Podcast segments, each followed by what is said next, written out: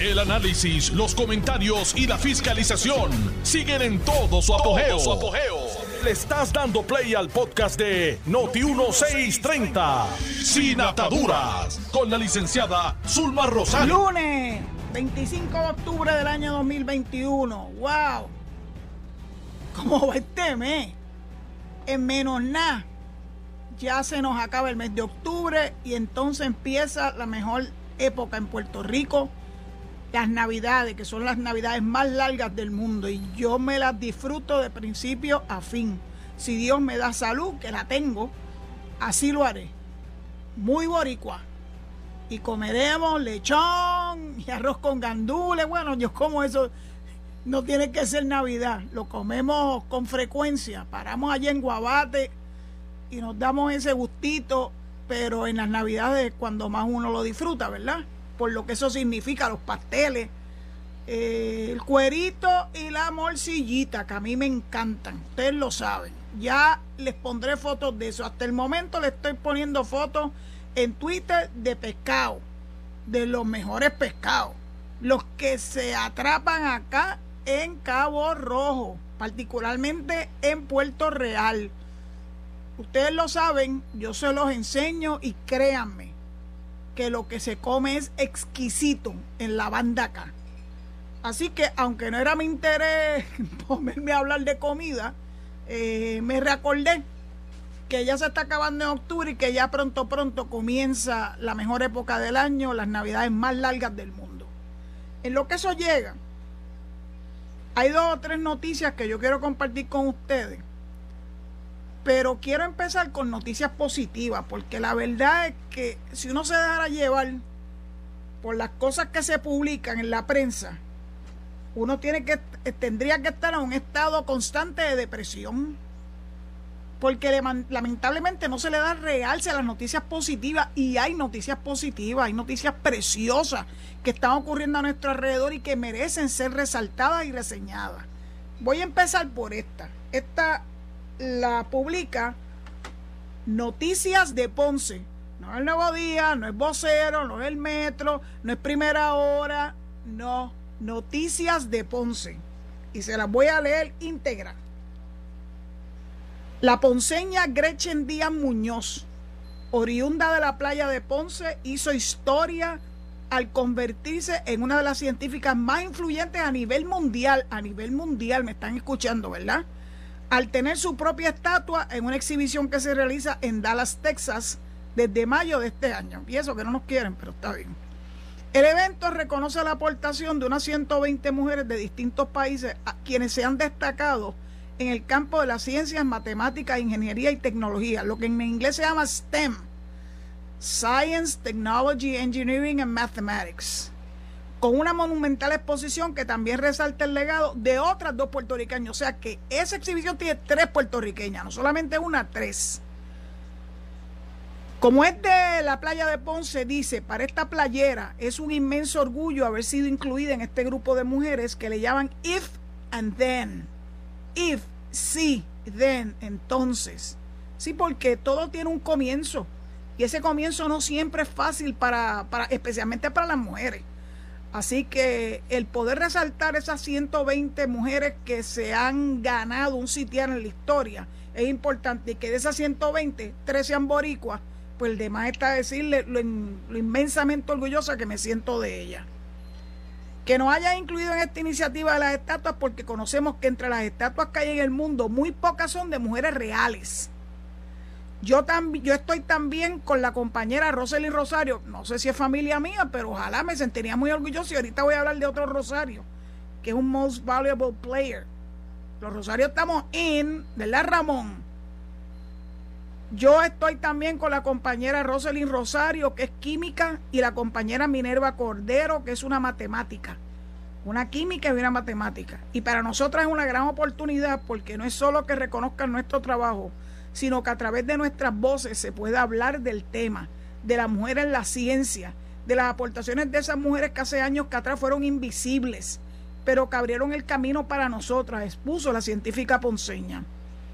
Esto a mí me llamó la atención brutalmente. Estas son cosas modernas, futuristas. Escuchen esto.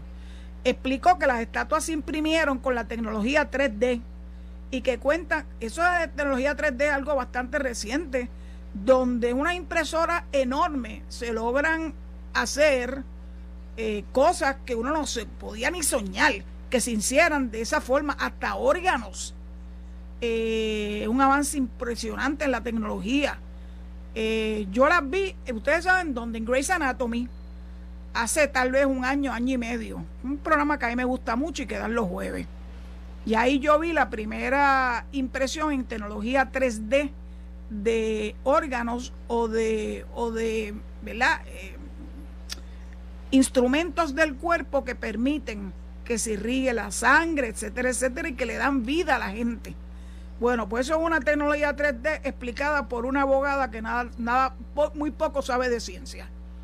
Explicó que las estatuas se imprimieron con la tecnología 3D y que cuentan con un código de barra, esos QR code. Ay, Dios mío. Cuando uno va a los restaurantes ahora no te entregan un menú, tienes que andar con el teléfono preparado para hacerlo de esa forma, de la forma moderna, QR code o, scanner. Cuentan con un código de barra para que las personas cuando se acerquen puedan ver la información de cada una de estas mujeres. O sea, la estatua está ahí. Si tú quieres saber quién es esa persona que está representada por esa estatua, y es una estatua eh, lo más cercana a la realidad porque es una impresión eso no es lo que tenía el Museo de Madame Tussauds. Los museos de Madame Tussauds, tanto en, Francia como en el resto del mundo, que han abierto museos de esa envergadura, hacían representaciones de las personas, pero unas representaciones muy bien hechas, ¿verdad? Por escultores.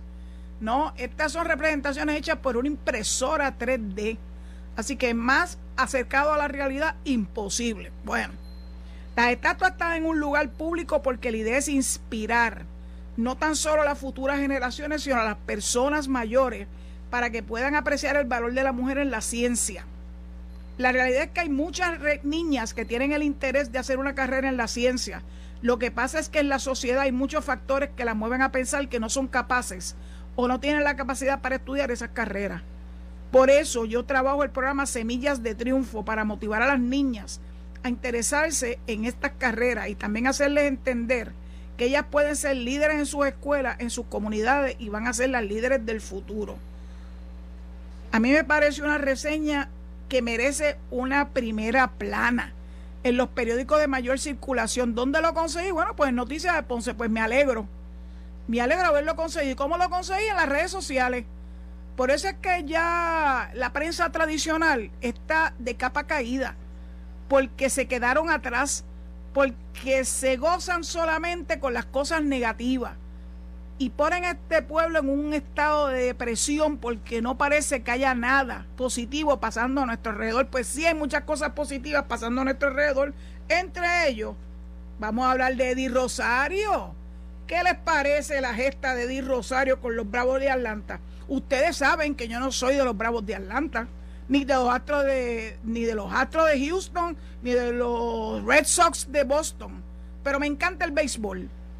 Yo soy Oriol hasta la muerte, Oriol del Baltimore, pero pues los que prevalecieron en esta etapa de la contienda en el mejor béisbol del mundo, en este caso fueron los Bravos de Atlanta.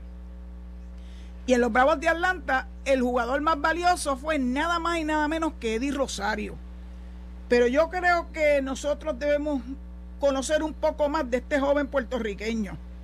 Yo vi el juego del sábado y cuando él pegó aquel jonrón que impulsó tres carreras, yo dije, ahora fue.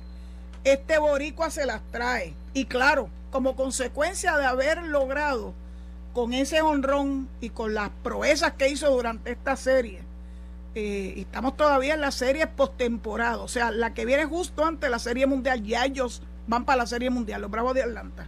Cuando yo vi eso, y este hombre tiene que ser verdaderamente el jugador más valioso. Pues sí, le dieron el premio de jugador más valioso. Pero quiero hablarle un poquito de Eddie Rosario, porque al igual que hablé de la joven Gretchen Díaz, de la playa de Ponce, me gusta también hablar de en los deportes, alguien que vino de abajo y que triunfó y que tuvo momentos donde pensó que no iba a poder echar hacia adelante y que la gente no tenía mucha esperanza en él y él pudo superarlo, porque en la vida todo es así. Querer, querer es poder, se llama voluntad. La voluntad es la que mueve montañas. Uno tiene fe en Dios, pero Dios nos da a nosotros el libre albedrío para que nosotros sigamos nuestros caminos. Y espero que caminos enaltecedores, caminos que, ¿verdad?, que nos permitan superarnos y echar hacia adelante. Por eso es que yo soy estadista. Los estadistas venimos con este sueño desde principios del siglo XX con el doctor José Celso Barbosa, pero no nos hemos dado nunca por vencido. Y me llama la atención que han tratado de menospreciar la actividad que hubo el viernes pasado frente a la Casa Museo de Barbosa en Bayamón, porque era como si eso se hubiese planificado con meses de antelación. Miren, señores, cuando la Cámara y Kevin Convé Maldonado decidieron a última hora no enfrentarse al delegado congresional estrella, Ricardo Rosselló, pues Ricardo ya estaba en Puerto Rico. Pues, ¿qué vamos a hacer? Pues vamos a tratar de, hacer lo mejor. Y lo que se iba a decir en esa, en esa comparecencia ante la Cámara de Representantes, aquel, aquella comisión que tiene el nombre más largo del mundo y tiene el presidente más extraño del mundo también, pues él hizo lo que le salió de su corazón, buscar, eso fue un 20 tú.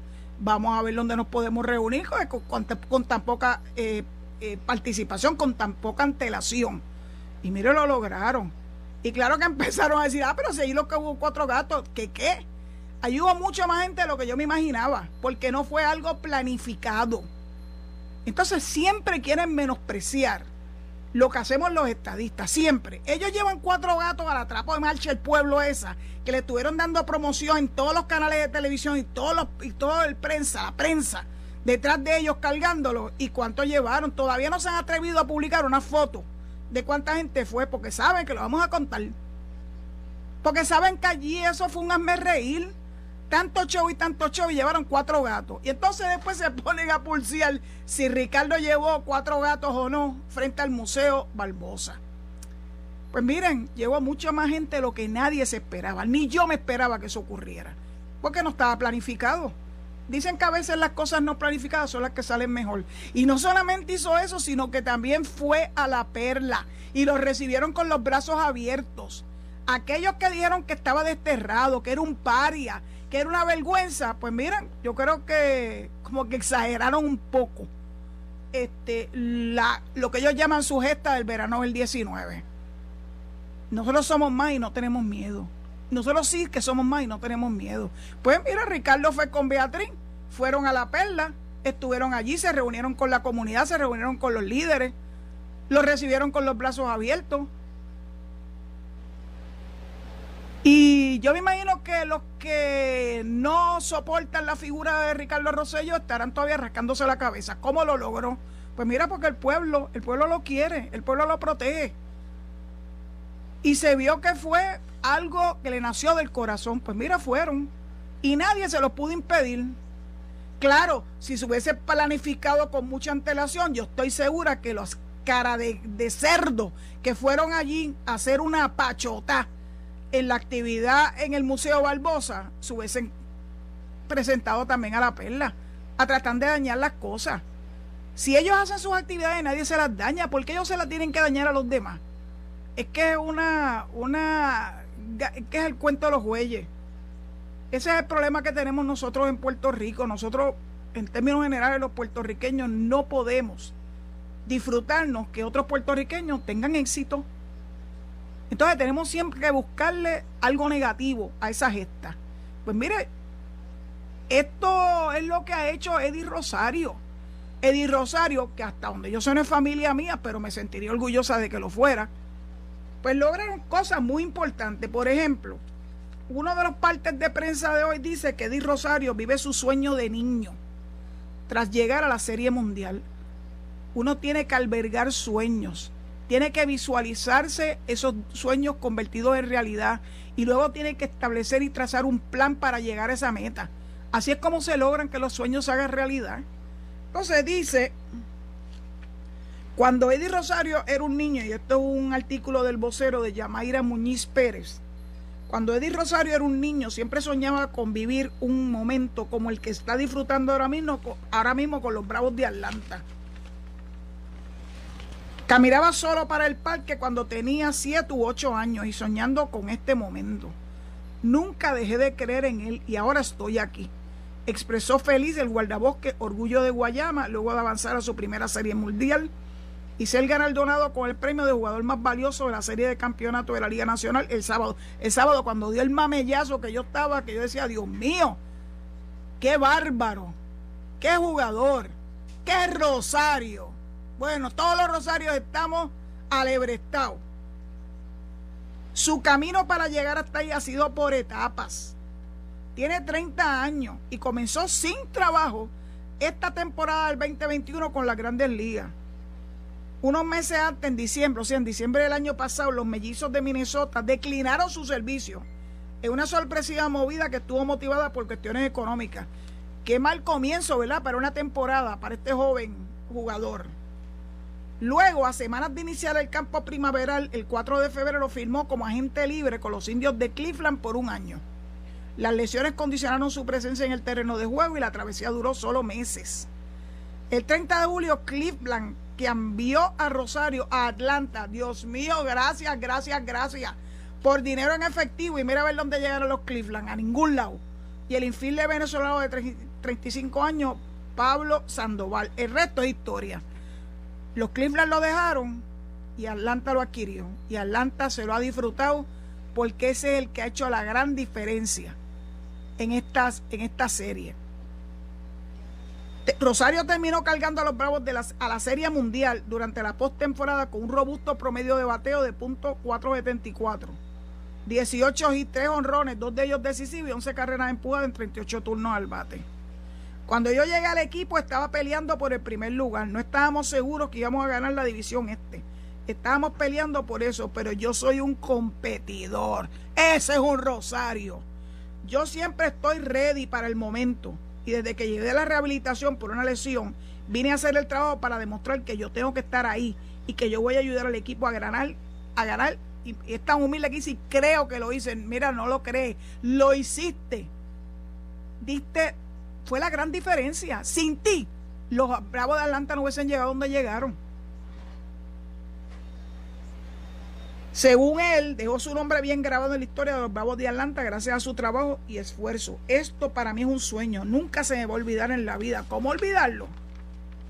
Ahora comienzan a partir de mañana contra los Astros de Houston en el primer juego de la Serie Mundial. Ese se va a celebrar el primero en el estadio Minute Maid de la ciudad tejana de Houston.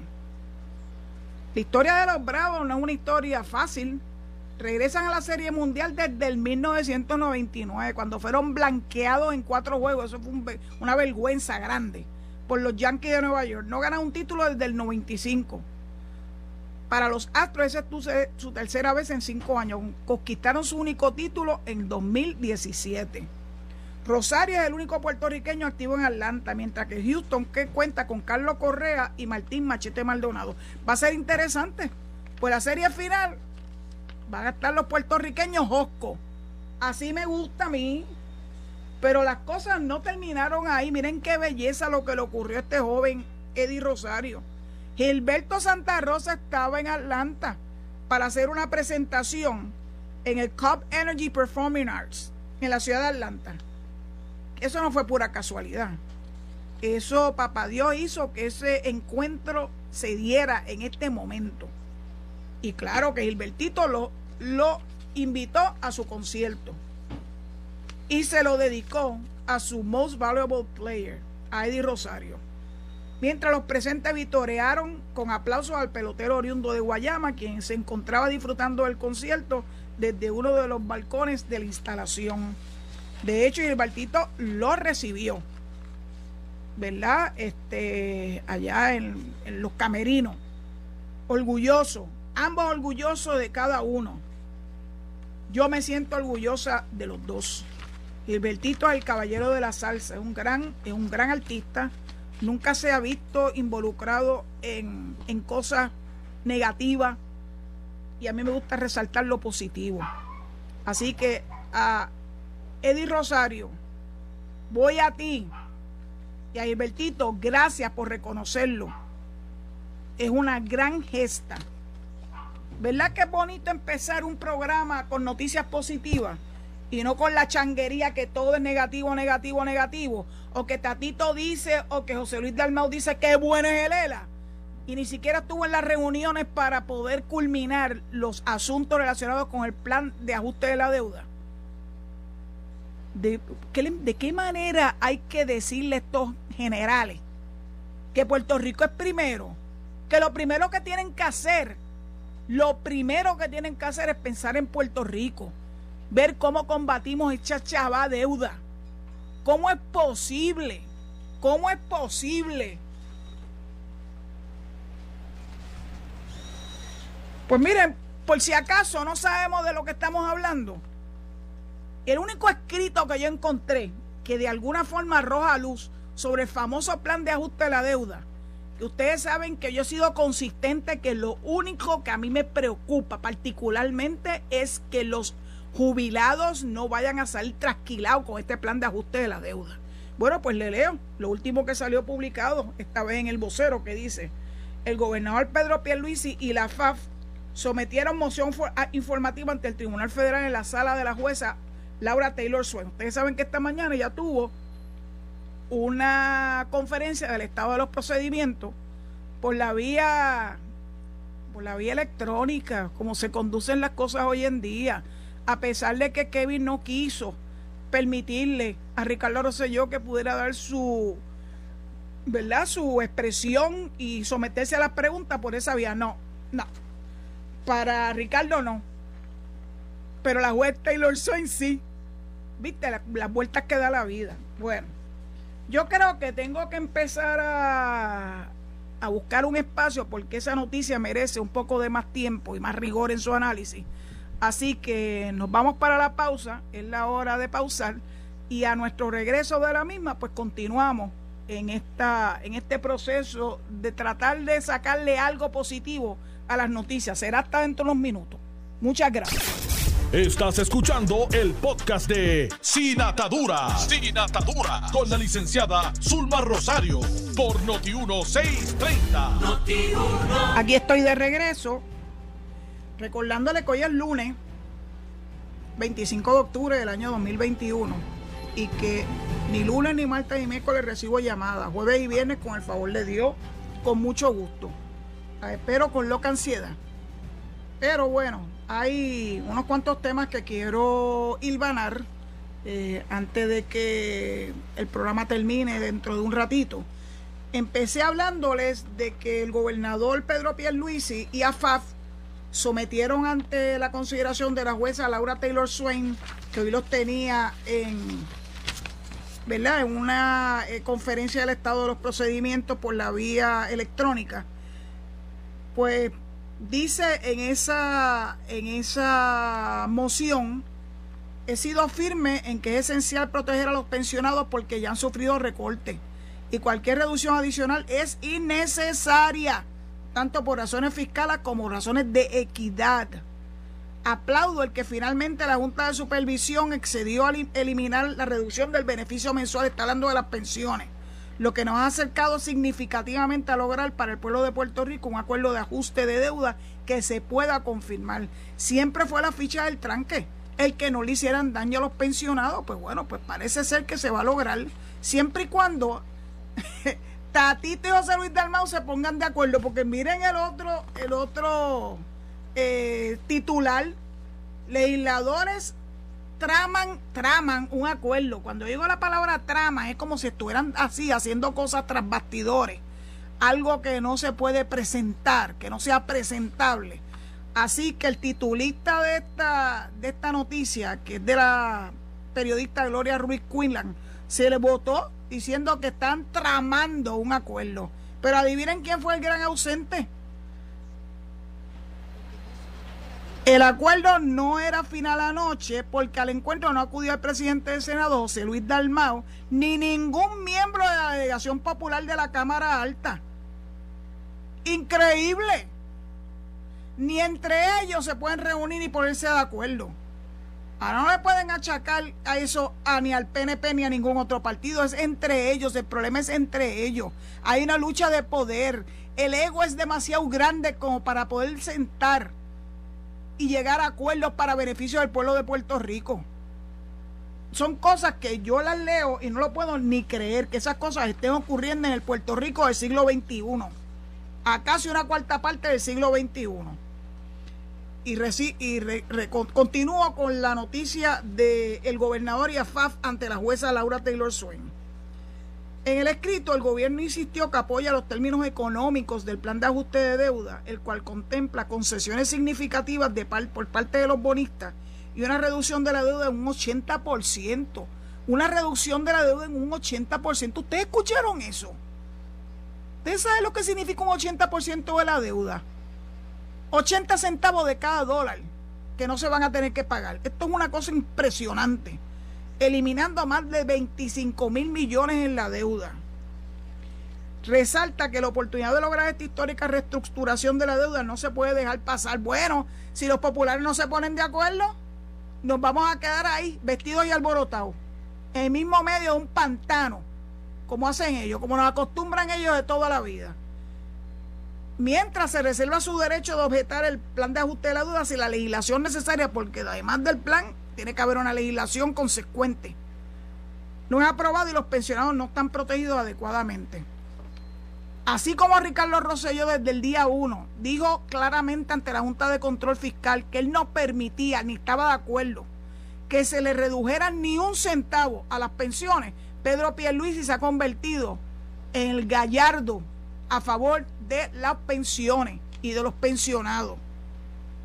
Es importante resaltar que el proceso legislativo no ha terminado y que el Honorable Tribunal y la Junta de Supervisión deben conceder el tiempo adicional que la Asamblea Legislativa necesita, así para que se pongan de acuerdo los populares, para aprobar el proyecto de ley que viabiliza la emisión de nuevos bonos reestructurados, pues seguimos trabajando con la confianza de que podemos hacerlo. Y bendito Luis, siéntate a orar, porque estos dos no se van a poner de acuerdo.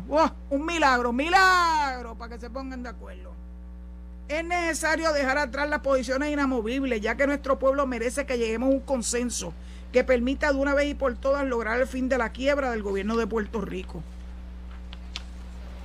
El gobernador cree firmemente en que es el momento de finalizar el, el caso de título 3, título 3 de la quiebra del gobierno de Puerto Rico sin atrasos adicionales. Sin embargo, entre tanto, el proceso legislativo debe ser respetado y todas las partes deben abstenerse de fijar posiciones arbitrarias y trabajar unidos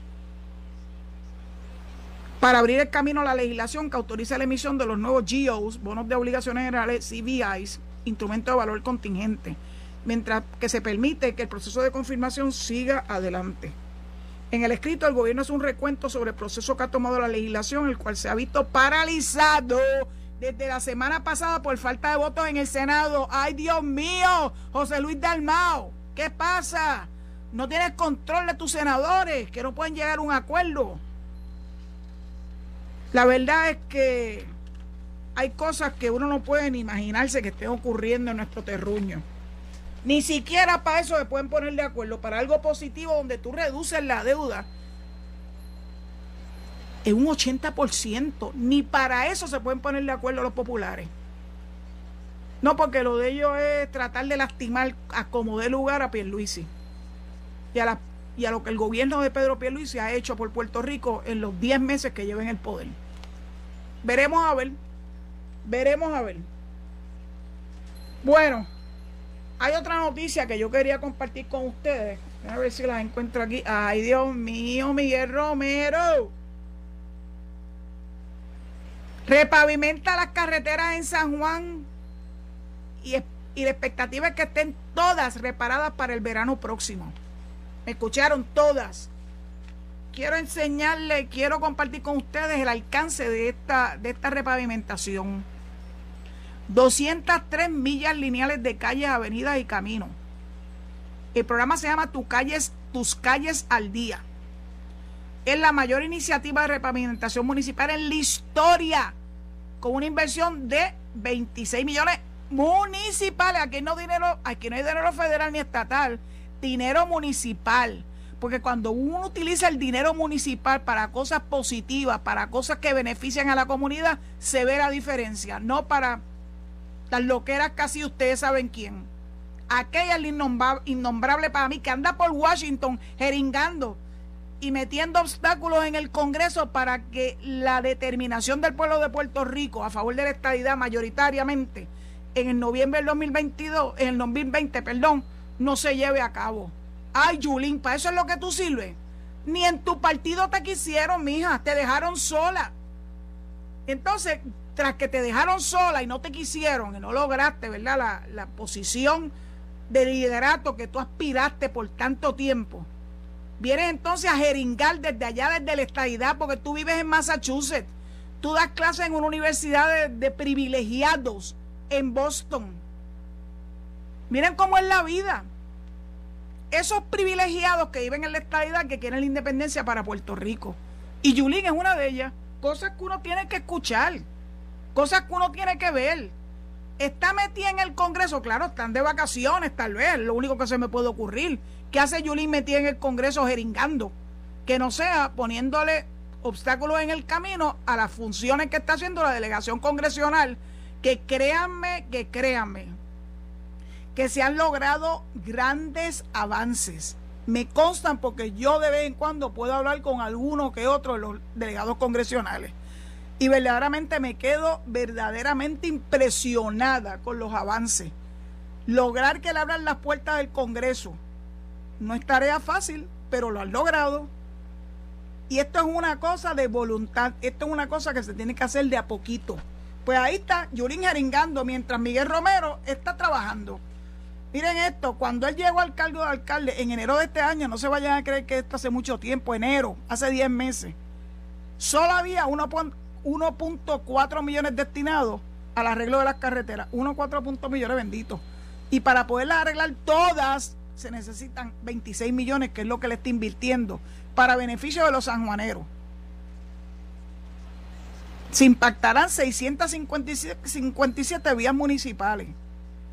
Y como les digo ahorita, la totalidad viene de fondos municipales. ¿Dónde empezó? El reparto metropolitano. ¿Y por qué para mí reparto metropolitano es tan importante? Bueno, yo no sé si yo se lo he dicho, pero yo me crié en Villanevares. Mi amiga Wilda, que yo sé que me está escuchando junto con su esposo desde allá, desde Wisconsin, fue mi vecina. El, el complejo de vivienda de la cooperativa de vivienda Los Robles, que era en la calle 32 de Villanevares, ahora en la Américo Miranda, este frente a la cooperativa fue donde yo monté mi primera oficina como abogada. Yo me crié ahí. Corría bicicleta ahí porque esa calle era una calle sin salida. Lo que había era un pastizal de la finca de los Nevares. Que mi primo Willy y yo cruzábamos como la gran aventura, encontrándonos con vacas en el camino para ir a visitar a mi, mi primo y padrino, Papi Vega, que vivía en reparto metropolitano. Y después con el paso de los años y ya entonces hecho el Expreso de las Américas y habiéndose abierto el paso, ya no de la calle 31, sino de lo que es la avenida Américo Miranda, cuando yo trabajaba en el San Juan Star los veranos, mi, mi forma de llegar a casa era en la guagua, sí, en la guagua de la ama. Y yo les he contado en más de una ocasión que me montaba en la 19A, que llegaba muy pocas veces frente a la parada allí en la Kennedy, donde estaba el San Juan Star entonces. Así que tenía que coger o la 19 o la 8. La que más pasaba era la 8, la de Puerto Nuevo. Y entonces me dejaba en Puerto Nuevo, en la avenida Andalucía, y yo tenía que cruzar todas las Américas, todo el reparto metropolitano, hasta finalmente poder cruzar la América Miranda hacia mi casa, en la cooperativa de vivienda Los Robles. Así que que este proceso de repavimentación empiece en algo que tiene tanto valor para mí, porque son mis recuerdos de la niñez y de, y de, mi, de mi profesión en sus inicios, cuando monté mi primera oficina allí en Villanevares. Tiene un gran, ah, significa mucho para mí. Así que a Miguel Romero le doy las gracias por ponerse a trabajar lo que no hizo Yulín en ocho años, para beneficio de los sanjuaneros, de todas las clases Ahí hay urbanizaciones de clase media y hay eh, lugares de gente de escasos recursos también que van a ser impactadas positivamente. Gracias Miguel Romero por acordarte de los sanjuaneros y hacer lo que necesitamos que se haga. Levantar la ciudad capital en este año que se celebran los 500 años del establecimiento de San Juan como la ciudad capital de Puerto Rico. Me parece que eso es extraordinario.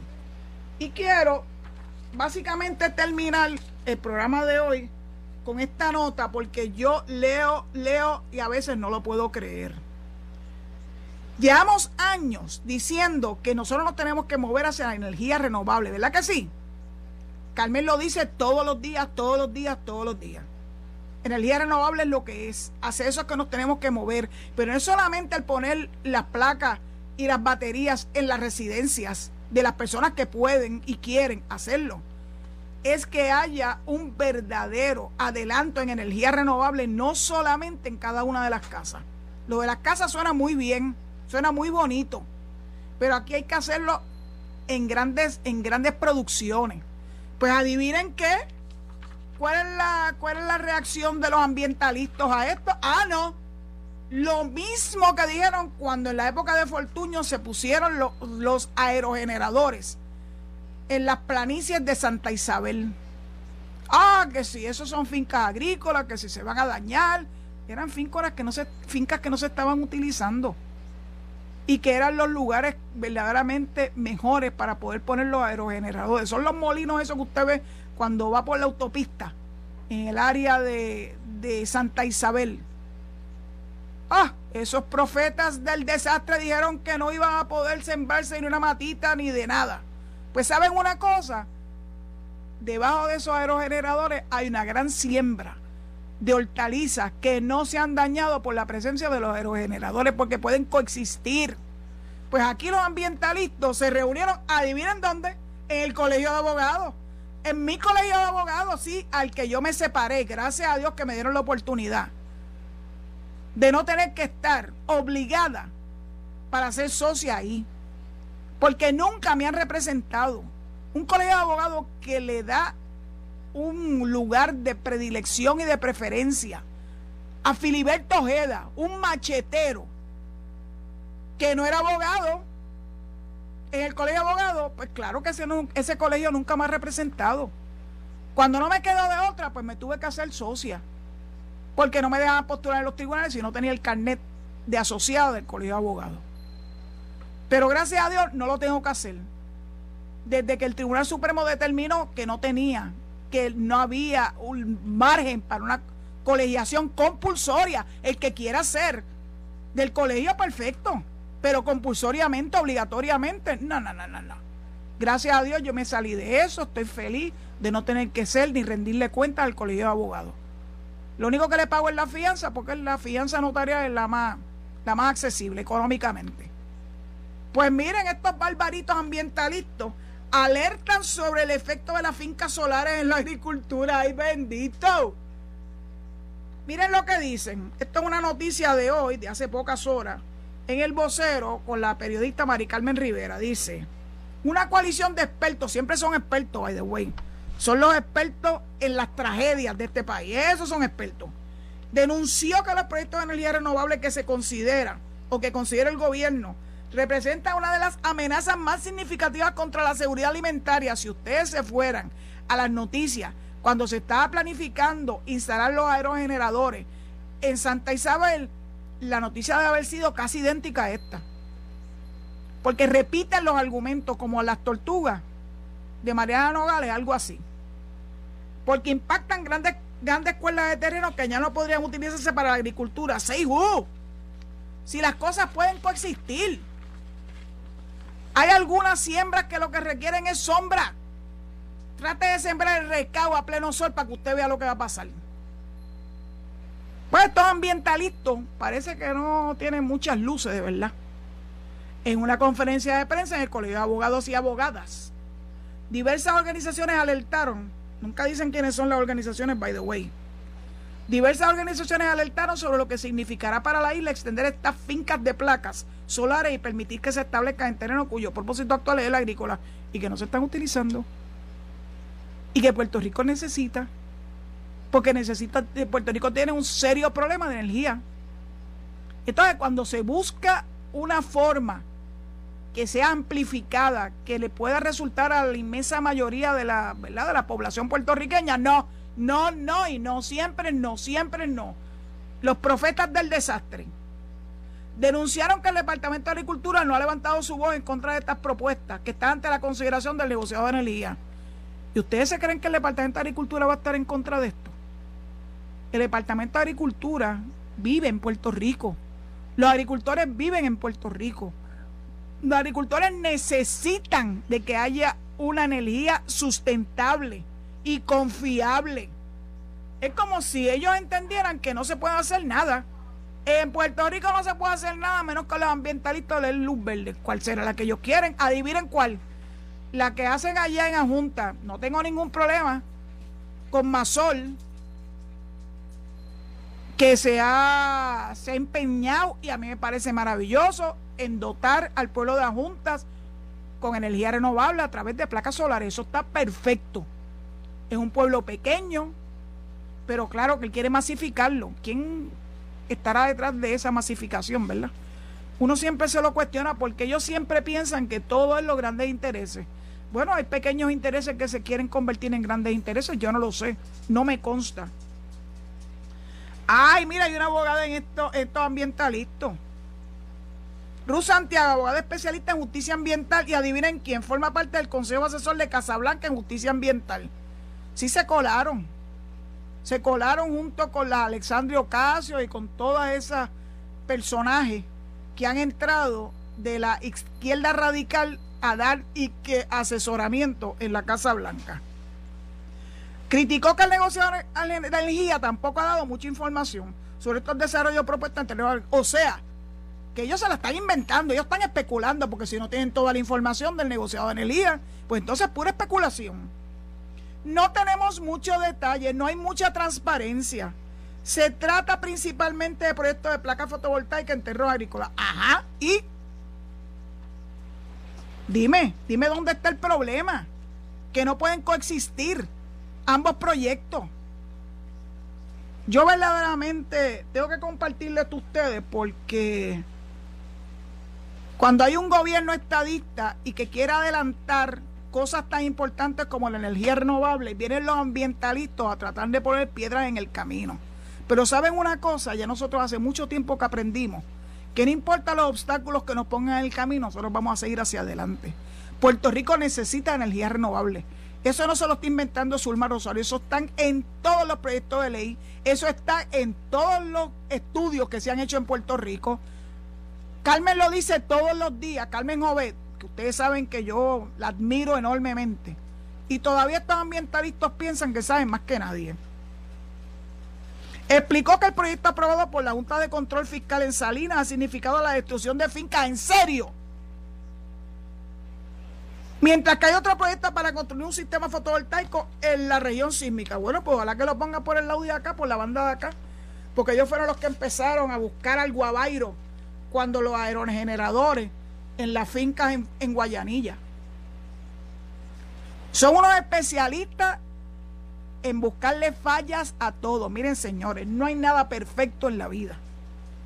Así que yo me tengo ya que ir fuera del aire, ya consumí el espacio que tengo reservado todos los días, recordándole que inmediatamente viene Enrique Quique Cruz en Análisis 630 y que se mantenga en sintonía con la mejor estación de Puerto Rico, Noti 1, primera fiscalizando. Ah, y después Luis Enrique Falú. Que Dios los proteja y será hasta mañana si Dios así lo permite. Esto fue el podcast de Noti 1630, sin ataduras, con la licenciada Zulma Rosario. Dale play a tu podcast favorito a través de Apple Podcasts, Spotify, Google Podcasts, Stitcher y notiuno.com.